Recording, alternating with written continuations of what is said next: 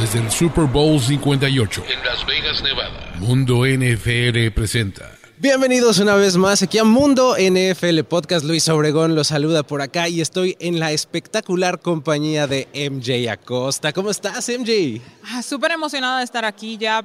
Siento como que apenas que un mes estamos aquí, pero ha sido un año completo. Ha sido un año completo, efectivamente, desde Arizona. Ahora estamos en el Convention Center, en el Mandalay Bay en Las Vegas, previo al Super Bowl 58.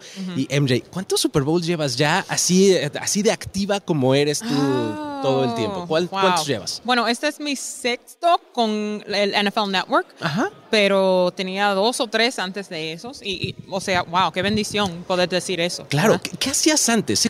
Me gustaría regresarme como algunos pasos porque obviamente hay mucha gente que conoce tu trabajo y que Claro. te ha visto en NFL Network, pero antes de eso, ¿qué era de MJ. Acosta?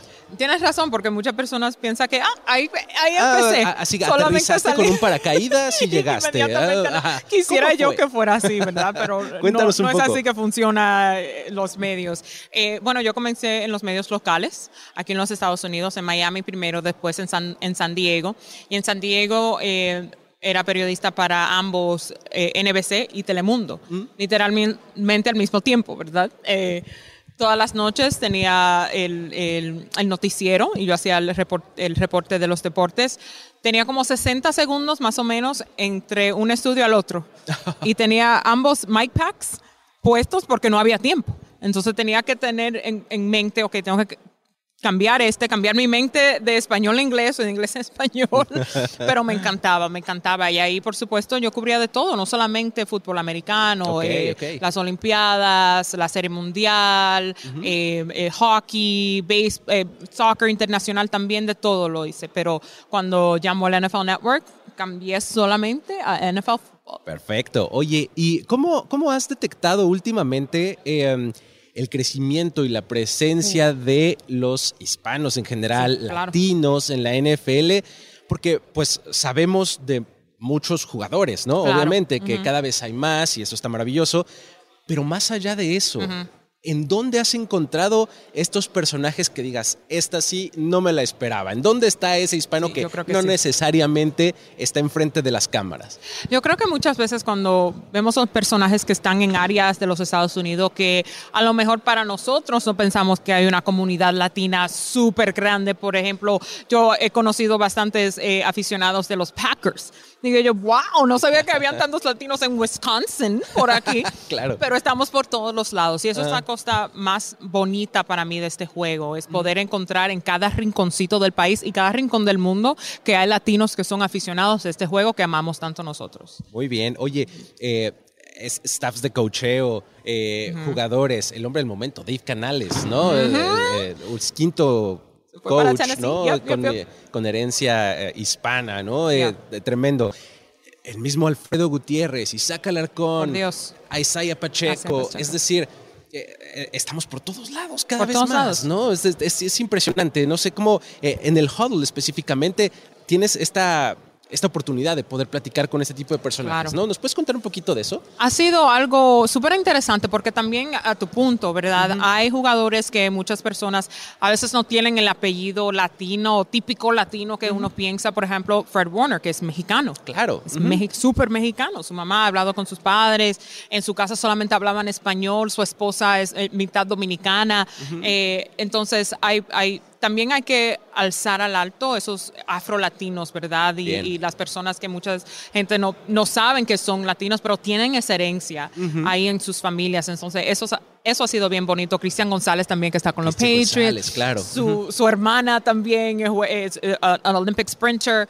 Ha, ha sido bien bonito encontrarnos a nosotros, ¿verdad? Entre todos los equipos. Como el agua nos hemos ido metiendo, ¿verdad? Así de repente ya hay goteras y de repente Así estás es. inundado. Y ahí ¿no? estamos, así es. Muy bien, perfecto. Oye, pues nada, eh, me gustaría nada más terminar con una predicción para el partido. No me digas quién gana, si Mm. Ok. quieres, o dame una predicción.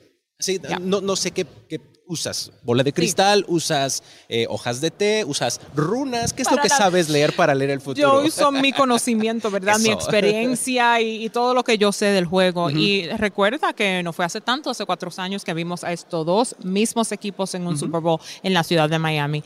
Y en ese juego yo tuve que entrar al, al vestidor del equipo que perdió, que fue los 49ers. Ok. Y tengo esa memoria tan viva en mi cabeza. ¿Cómo fue? ¿Nos puedes contar antes de entrar al Súper heavy, ¿no? Porque imagínate, ellos por la mayor parte de ese juego estaban ganando. Tenían la claro, ventaja. claro, sí. Y de repente, bueno, Mahomes hace lo que Mahomes hace. Y yo creo que para muchos de esos jugadores que aún sigue con este equipo de los 49ers, es bien importante tener ese momento de, de redemption, ¿verdad? De salir de eso, de quitarse esa memoria y alzar el Lombardi Trophy, pero va a ser bastante difícil porque la realidad es que de un lado tenemos mucha experiencia con el Super Bowl y del otro no tanto, especialmente en la posición del quarterback. Claro. Ya Patrick Mahomes tiene varios anillos, ha ido a varios eh, Super Bowls. Brock Purdy apenas ha iniciado su carrera. Pero yo creo que hemos visto cosas muchas más extrañas pasar en la NFL. So, yo creo que los 49ers van a traer mucho más de lo que la gente está esperando. Y yo creo que vamos a ver un poquito más de Brock Purdy de lo que uno está esperando. Vamos a ver quién Eso sale con el. Lombardi. Buena, buena predicción ahí, esperando eh, algo interesante de Brock Purdy. Ahí está. Muy bien, pues MJ, muchísimas, muchísimas Gracias gracias, por estos minutos. Y pues bueno, antes de que te deje ir, háblale a la gente del huddle, en dónde lo puede encontrar, Sí, sí, sí. de qué se trata, un Ya. poco, por favor. Bueno, en nuestra familia aquí de la NFL supuesto. también en español. El Halo estamos en iHeart también, por supuesto, en YouTube, a- a- al lado de ustedes. Y en realidad es un podcast, yo, yo le digo en Spanglish.